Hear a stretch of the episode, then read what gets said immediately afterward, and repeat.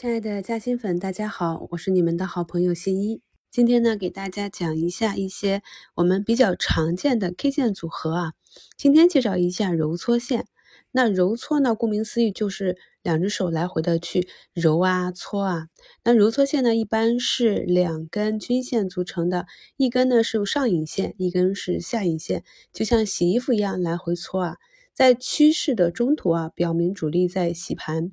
经过来回的揉搓啊，那浮筹呢就会被洗得更干净。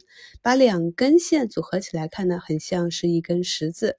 这个呢就跟在头部或者底部的单针的，我们在底部的叫单针探底啊，在顶部的叫墓碑线，也是有异曲同工之妙。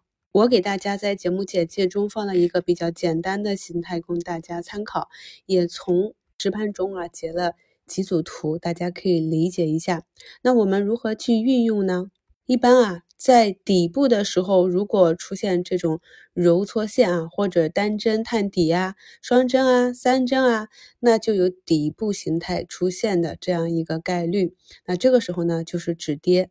在上涨的途中出现啊，你可以看作是涨了一部分之后停下来喘口气歇一歇啊。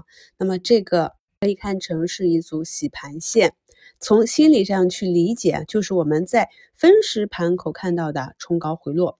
那为什么冲高呢？就是有大资金买入啊，大资金建仓的时候一笔买入，比如说本周啊，我要去建仓一个亿，每天的任务是买进两千万的筹码，那可能呢，它在很短的时间内直接就打进去了，打进去之后呢，没有后续的资金，那么这个股价就回落了，形成一个冲高回落。那这是主力建仓的时候。洗盘的时候也是一样的啊，打上去，那有一些喜欢做 T 的资金或者解套的资金就会出去，回落呢未必会接回来，这样就把上方的筹码给洗干净了。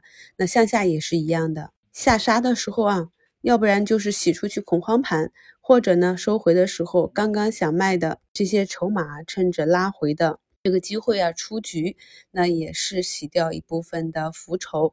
所以呢，在股价上涨的过程中，如果出现了这种揉搓线，那很可能啊，接下来的一两个交易日里会出现一根中阳或者大阳线，那这都是中途介入的很好的机会。那揉搓线呢，如果是出现在顶部啊，那就跟墓碑线一样，可能就是出货了。我们将这些小小的积累融汇到我们日常的看盘中，也会帮助我们提升对个股股价预判的一个胜率。